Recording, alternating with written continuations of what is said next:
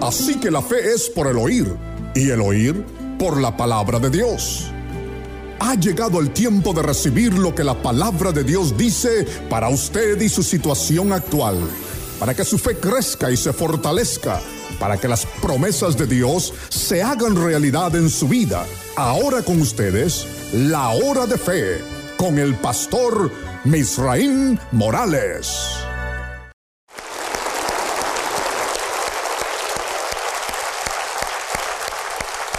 Porque toda la gloria y toda la honra es para Dios.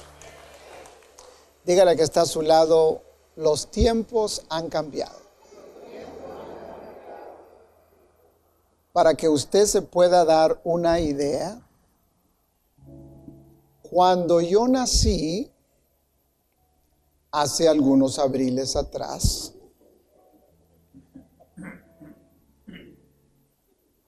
Lo que ganaba una gente al año eran 2.959 dólares al año. Una casa se compraba con 7.450 dólares. La renta costaba 70 dólares al mes. Ahora ni ni al celular llega. Lo que cobraban para ir a una de las mejores universidades en los Estados Unidos, Harvard University, cobraban 600 dólares al año. Eso mismo dije yo, wow. Y para aquellos que les gusta mucho ir al cine, 60 centavos valía el ticket para entrar a ver Samson y Dalila. Aquellos que manejan. ¿Cuántos manejan? 17 centavos el galón de gasolina. Y cuando mandábamos cartas, en el año 1949, puede echar la matemática, las estampillas de la carta valían 17 centavos. Dígale que está a su lado, los tiempos han cambiado. Pero Dios no cambia.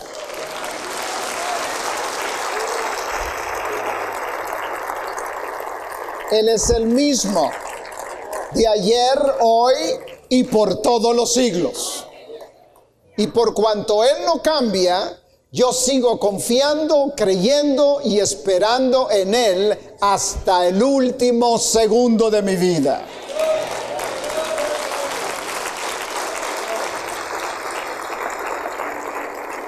Qué gozo me da verles en día domingo.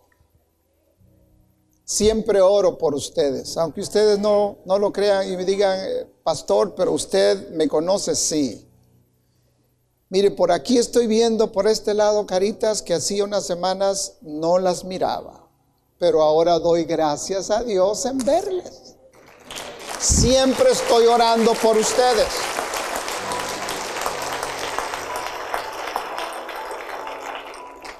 Y una de las características de su pastor, quiero que sepan, es que no puedo irme a dormir el sábado. Yo no puedo disfrutar de mi sábado como ustedes lo disfrutan. Muchos que trabajan duros el sábado, es un día para acá, es un día para allá, correr aquí, correr allá. Su pastor el día sábado se encierra y empiezo a orar a Dios. Y le digo, Señor, dame una palabra para el pueblo. Una palabra fresca y cuando esa palabra me toca a mí mientras yo estoy estudiando y escuchando la música que escucho, yo digo, este es el mensaje. Que quizá alguien que está pasando esta semana por un momento difícil, Dios le va a hablar. Y quizá no voy a hablar mucho, 30, 45 minutos, pero de todo lo que diga, una palabra va a ser para usted.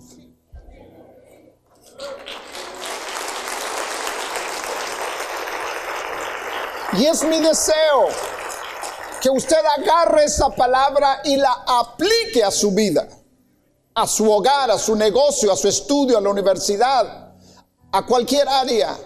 Y con esa palabra usted y yo vamos a derrotar a nuestro enemigo. Y nos vamos a quitar esa idea de que somos víctimas. Ya no se haga más la víctima. Usted y yo somos victoriosos en Cristo Jesús.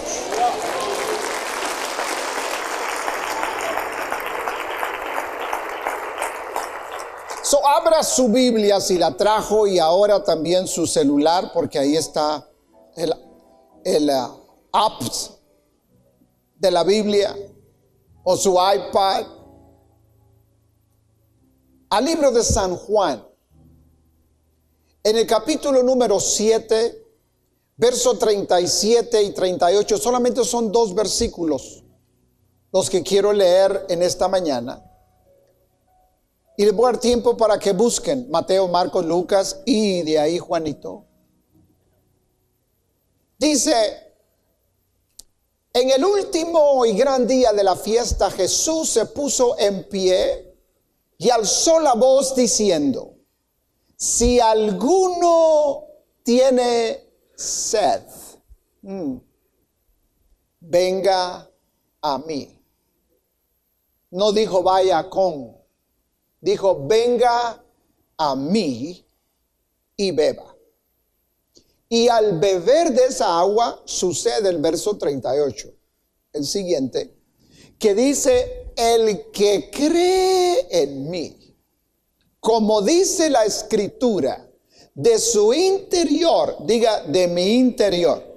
A veces buscamos en lo exterior y lo exterior es ficticio. Si la carita suya hace 20 años atrás no era igual, algunos en el Facebook están enamoradísimos de cuando tenían 15 años y esta es la foto que ponen. Pero tengo buenas noticias para usted. Los tiempos han cambiado. A veces están hasta con niñitos jugando con carritos y ahora tienen setentón. Pero el que cree en mí, como dicen las escrituras, de su interior, de su interior, quiere decir que yo la tengo. Correrán ríos de agua viva. Si bebemos de Él, tendremos ríos de agua viva. Ay, qué palabra de Dios.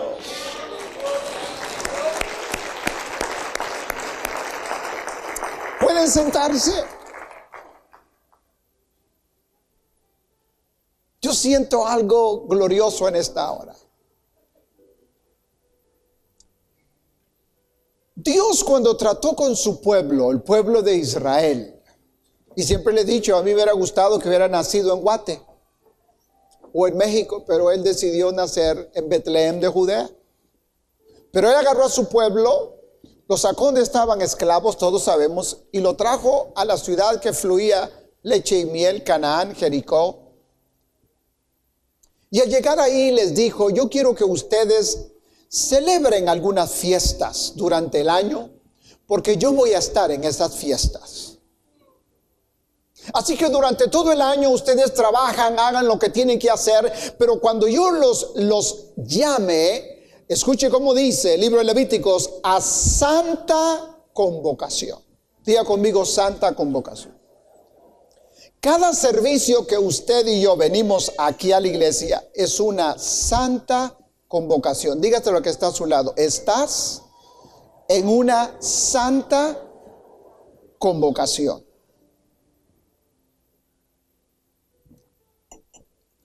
Se me seca la garganta, no sé si es porque estoy nervioso. Ya después de 45 años. Pero sí quiero dejarles saber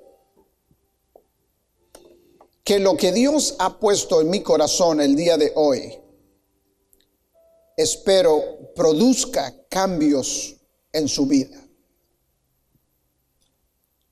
La primera fiesta que Dios le dijo es que yo quiero que ustedes Al llegar a su pueblo, si acuerden de la Pascua, diga conmigo la Pascua. Y la Pascua era aquel momento cuando Dios le dijo, yo quiero que todos ustedes se unan, agarren un corderito, lo maten y ustedes coman de ese corderito, lo degollan y la sangre que ustedes cojan con sus manos esa sangre y la ponen en el dintel de la puerta de su casa. La ponen a la izquierda, lo ponen a la derecha y lo ponen en medio. ¿Ok? Y yo quiero que ustedes no le den a nadie más de esa carne. Nadie más puede comer más que solamente ustedes. Porque esta noche yo voy a enviar a mi ángel. Hágase un socio de fe hoy mismo y únase a este ministerio que está impactando a nuestro mundo hispano. Con su semilla mensual, usted nos ayuda a impartir salvación, sanidad y poder de Dios a cada familia alrededor del mundo por medio de la televisión y la internet. Hágase un socio de fe hoy mismo llamando al 818-982-4672 o escríbanos a La Hora de Fe, PO Box 879, Son Valley, California 91352, Estados Unidos. Y por internet en www.lahoradefe.org. Socios de Fe, la bendición es eterna.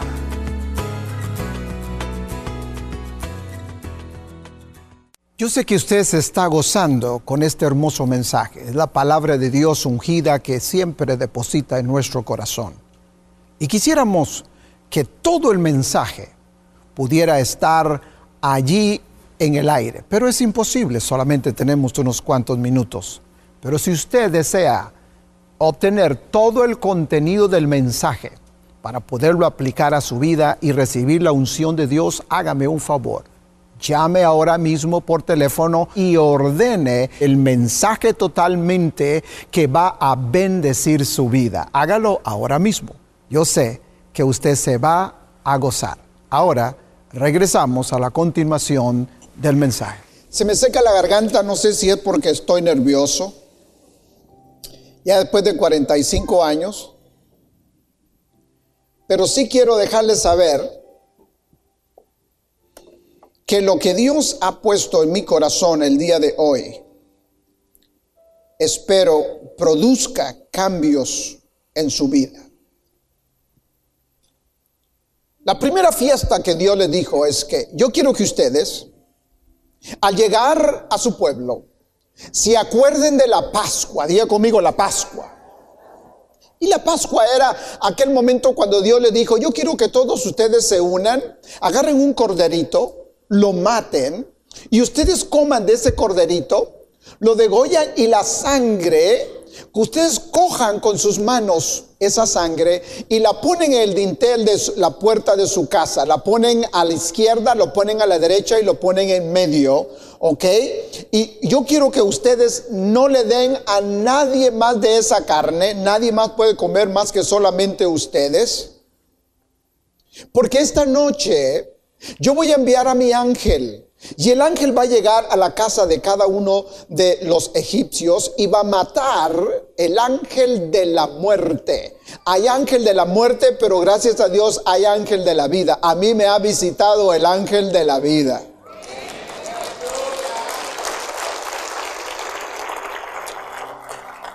Y entonces la muerte, escuche, el ángel de la muerte no podía entrar a una casa donde el dintel estaba marcado con la sangre. ¿Qué quiere decir eso? La celebración de esa fiesta nos lleva a nosotros, no es solamente la fiesta por celebrar y tener pachanga. No, hay algo más que eso. La fiesta de la Pascua llevaba al pueblo hacia un mensaje y apuntaba a que no tenían que solamente matar un cordero, porque más adelante iba a venir, y ahora estoy en Juan 1.29, un cordero al cual Juan, cuando vio que Jesús venía, le hace de esta manera, he aquí el cordero de Dios que quita los pecados del mundo.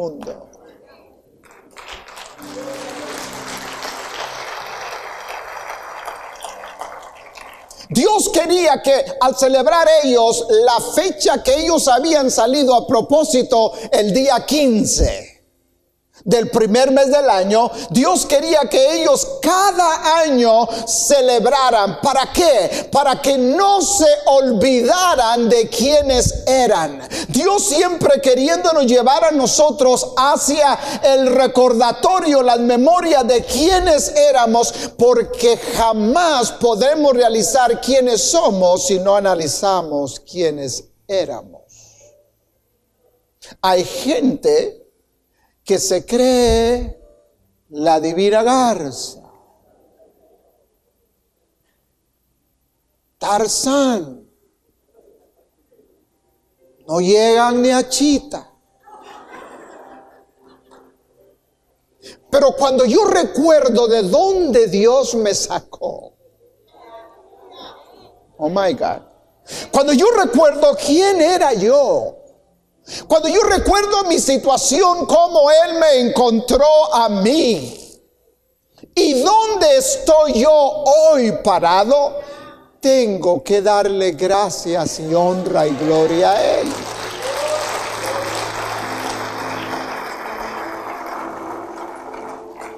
La segunda fiesta que Dios le dijo fue la fiesta de los primeros frutos. Ya les he hablado mucho de eso, solamente quiero tocarla. Porque el próximo domingo vamos a estar haciendo algo especial. Pero los primeros frutos, lo que apuntaba esa fiesta de los primeros frutos, o sea, las primicias, el apóstol Pablo en Corintios dice, Cristo Jesús, las primicias de la resurrección. O sea, los llevaba de algo, de una fiesta, pero los apuntaba a lo que él quería en el futuro. Porque sí ellos tenían que entender que cuando Jesús resucitó de entre los muertos, cuando llegó la hora de la resurrección, Dicen los evangelios que los sepulcros, los sepulcros, los cementerios, las sepulturas en los cementerios, los panteones pues y los nichos se abrieron. Y entonces al abrirse, los que estaban allí, cuando Dios dio la, la, palabra y le dijo, regresa a la vida, se colaron algunos usted. Y dijeron, si no me levanto ahora, no me levantaré nunca. So yo escuché una voz que dijo, levántate y yo me levanté. Y dice que se pusieron, mire, se sentaron, dice la Biblia, sobre las sepulturas. Voy a ver si me puedo sentar. No me caigo, no se Se sentaron sobre la sepultura porque no podían salir. Hasta que Jesús fuera el primero.